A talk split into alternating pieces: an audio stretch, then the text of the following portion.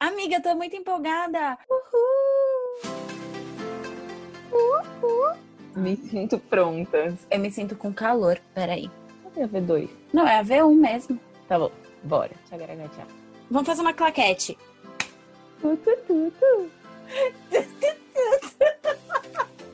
tá rindo. Tô rindo. E esse é o Mais Solta do Que Junta. Bem-vindos ao nosso primeiro episódio de Mais Solta do Que Junta. Um podcast que será um relato da nossa tentativa de sobreviver aos 30 anos. Juntas, vamos fazer o que a gente mais gosta: contar histórias. Eu sou a Júlia Viana, tenho 30 anos. Eu sou a Rafaela Quintilho, agora com 31. Vem, Vem ser solta, solta com a gente. gente. Antes de mais nada, fortalece a amizade. Vocês podem escutar o nosso podcast em várias plataformas. Apple Podcast, Deezer, Spotify. E podem interagir com a gente nas nossas redes também. Arroba mais solta do que junta e nos perfis pessoais. Arroba Raquentilho e arroba Julia Beviano. A gente ama feedback, ama conversar, então manda DM. E a gente ama contar história. Tanto que a gente criou esse podcast para isso. Para compartilhar aqueles causos que a gente ama falar para os amigos, para os crushes, para o completo desconhecido no meio da rua, e como que a gente está mais vivendo é a quarentena, a gente vai começar com ela. Ou melhor, com a quarentena. Rafa, como está sendo a sua quarentena? Tá sendo ótima, maravilhosa, mas a verdade é que não. É que eu tinha um plano de mozão 2020. Eu nunca faço planos. E agora eu tô focada no trabalho mesmo eu sempre dou um jeito. E o que, que a gente tem de sobra na quarentena, não é mesmo? Tempo para pensar. Porque a gente tem muita coisa para fazer, tempo de lavar um banheiro, dá para organizar um casamento tranquilo. Inclusive, se vocês precisarem de ajuda para isso, eu tô aqui.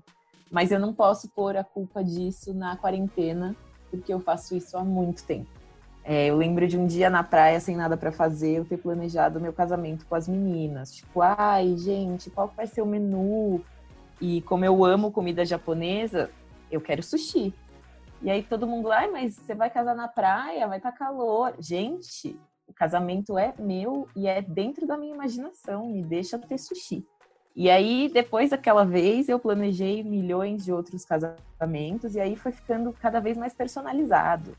E aí, na quarentena, como a gente tem bastante tempo para pensar, eu acabei planejando um casamento assim nas minúcias. Pensei no vestido, pensei nas cores das madrinhas, pensei nos meus votos.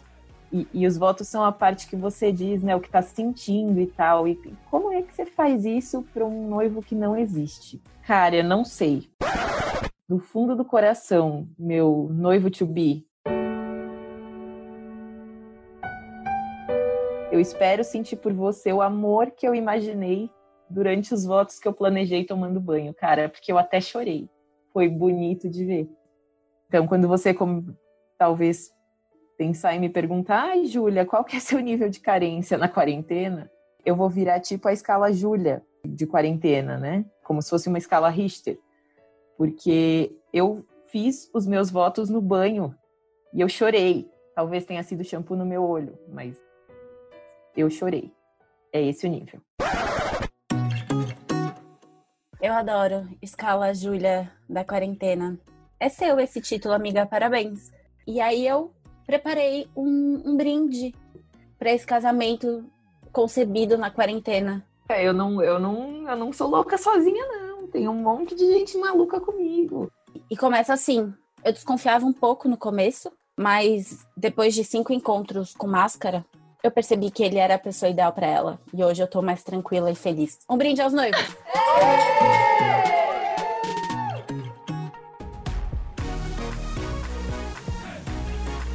Tinha realmente feito um plano de mozão 2020. Mas o fato é que não deu certo. Quer dizer, não sei, o ano ainda não acabou.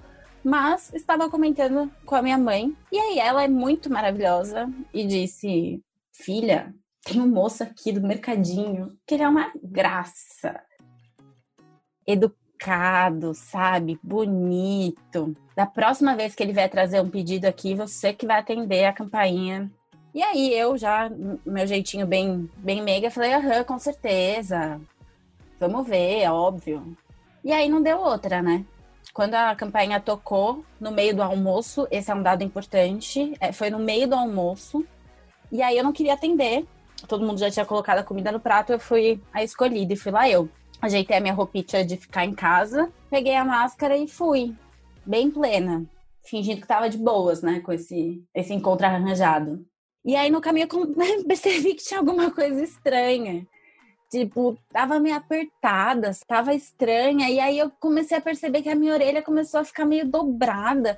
Eu já tenho uma orelha de abana, né? Só uma, é a da esquerda. A outra tá, tipo, é normal mesmo. Fui com a máscara e eu tava no meio do caminho. Aí eu comecei a ficar nervosa porque eu sentia a máscara que ela tava me apertando. E aí ao mesmo tempo eu tava com fome. Eu não queria voltar, eu já queria atender e resolver logo.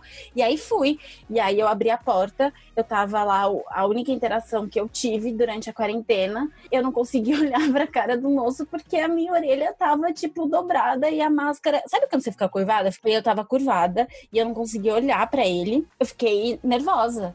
E aí eu só peguei a compra. Eu não consegui ver o rosto dele, então eu não sei se ele é bonito, se ele é feio, eu, eu não sei. E aí eu falei: tenha um bom dia.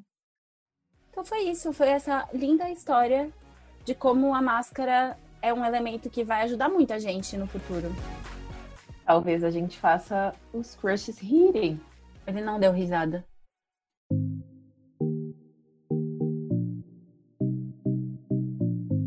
Mas quem que tá melhor na quarentena de todas as mulheres com quem eu conversei é a Dona Ofélia. Dona Ofélia é minha avó de 92 anos. Dona Ofélia gosta muito de rezar e gosta muito de ver TV. Então ela vê bastante o pastor na TV ela veio me contar que, por incrível que pareça, ela estava se sentindo amada. E eu achei estranho, porque ela é amada, né? Por mim, pelo meu primo, pela minha mãe. Vó, como assim amada? Você acredita que o moço se apaixonou por mim? Mas, vó, que moço? O pastor. O pastor foi na sua casa? O pastor da TV. Mas como assim, vó? Aos 92 anos, ela tem um certo grau de demência. Então, ela confunde um pouco o que é realidade e o que é TV, né? O pastor tá apaixonado por mim. Ele disse que me ama.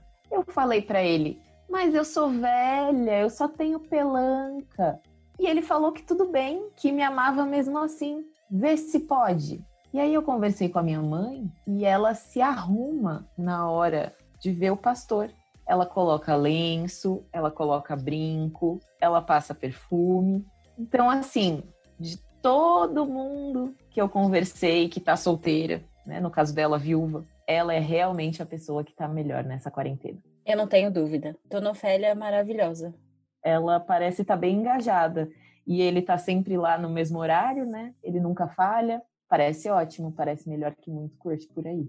Acho que ela tá melhor que todo mundo mas eu tenho certeza que tem outras milhares de histórias. Enfim, se vocês tiverem uma história, compartilha com a gente. A gente não tem muita audiência ainda, mas eu acho que a gente já pode falar isso, porque é legal de compartilhar a história.